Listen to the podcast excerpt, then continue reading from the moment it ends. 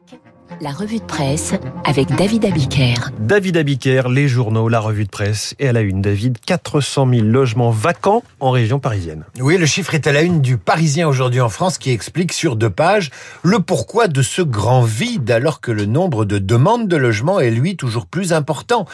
Mais ce qui est encore plus inquiétant, c'est la tendance, elle est à la hausse de plus en plus de logements vides. Comment expliquer ces logements vides? Vous avez d'abord les logements vacants pendant une période de quelques mois, le temps qu'ils trouvent preneur vous avez les logements insalubres que la loi interdit en principe de louer. Et puis enfin, vous avez le logement que leur propriétaire ne veut plus louer car il estime que le droit est trop à l'avantage des locataires. Mohamed, Mohamed raconte ainsi sa mésaventure aux Parisiens aujourd'hui en France. La famille qui louait son appartement est partie du jour au lendemain après deux années sans payer le loyer, lui laissant un logement dévasté et une ardoise de travaux de 30 000 euros. Mmh. Résultat, Mohamed, chef d'entreprise qui avait investi pour un patrimoine à ses enfants, préfère ne plus louer, s'acquitter de la taxe sur les logements vacants qui lui coûte tout de même 2000 euros par an. Un pavillon à la une, celui où vivait Alexia Daval. Le Parisien encore vous raconte ce matin la bataille pour la maison des Daval. Les parents et la sœur d'Alexia veulent récupérer ce bien qui appartient à leur famille depuis des décennies et ils ont assigné en justice Jonathan Daval, le mari et meurtrier de leur fille.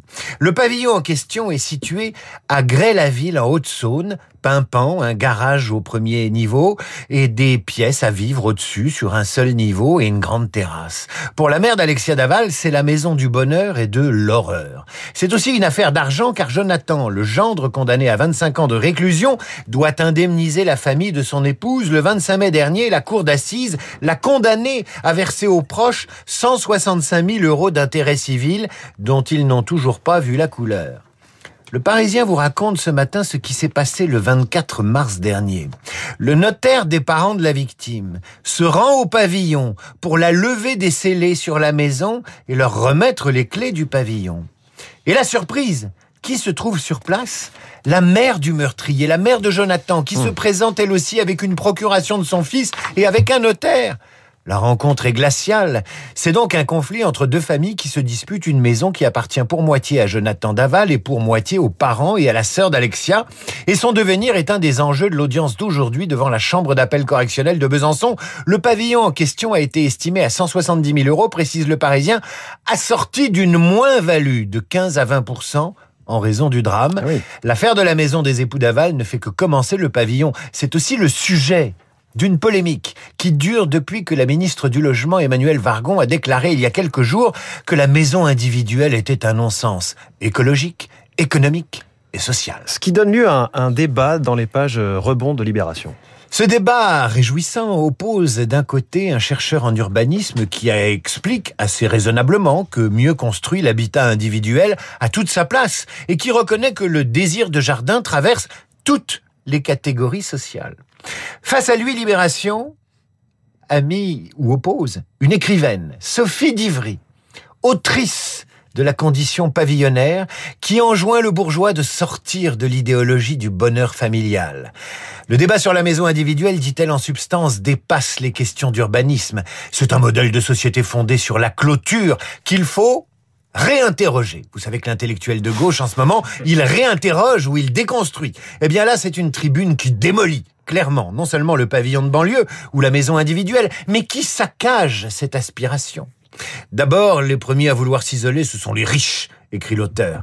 Ensuite, la maison, ce n'est pas ce que souhaitent les jeunes. Alors là, si les jeunes ne le souhaitent pas, le rêve pavillonnaire est un rêve de jeunes parents Faudrait savoir alors, les jeunes, les jeunes parents. Mais surtout, c'est la description par la dame du pavillon, qui est une succession plus ou moins haute de haies, les chiens qui aboient à votre passage et ces voitures qui vous frôlent sur les trottoirs.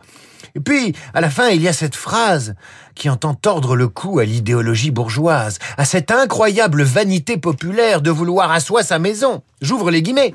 Ce qui est frappant dans le pavillon, c'est de voir de manière presque chimiquement pure l'idéologie du bonheur familial projetée sur des mètres carrés comme une diapositive mentale étalée sur un cadastre, voyez-vous ça? Et l'intellectuel interroge, cette société n'a-t-elle pas de rêve supérieur à celui du confort? Vous voyez le problème de l'intellectuel, de toujours, souvent c'est qu'il vous explique comment vous devez vivre et penser.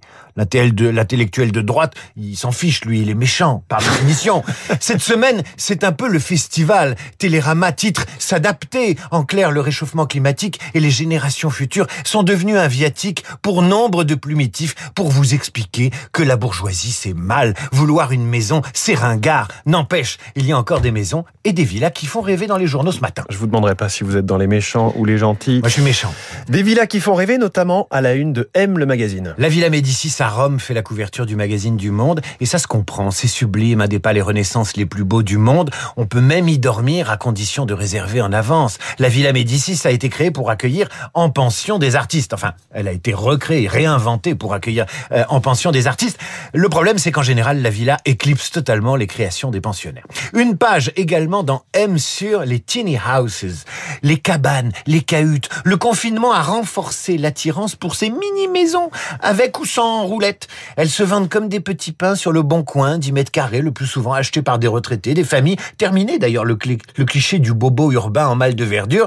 Alors que veulent les acheteurs? Ils veulent du design, du modulable, de la nature, de l'éco-responsabilité. Ça coûte quand même hein, entre 30 000 et 60 000 euros. Oui. Et visiblement, le marché est en expansion, ce qui prouve que la maison individuelle, même minuscule, même quand elle est plus proche de la niche que du pavillon, eh bien cette maison fait toujours rêver, n'en déplaise aux objecteurs de conscience qui vous expliquent à longueur de serment comment vivre, comment habiter et comment rêver le monde. David Abiker, tous les matins à 8h30 sur Radio Classique, qui va sans doute rejoindre sa cabane ou son chalet ou son mobilhome moi, monsieur. à son château pour être très méchant dans son château ce week-end. David Abiker, vous revenez euh, lundi ou peut-être euh, un peu plus tard puisque vous avez passé quelques jours dans votre château. Il est 8h37, Alexis Brézet du Figaro et Cécile Cornudet des Échos sont nos esprits.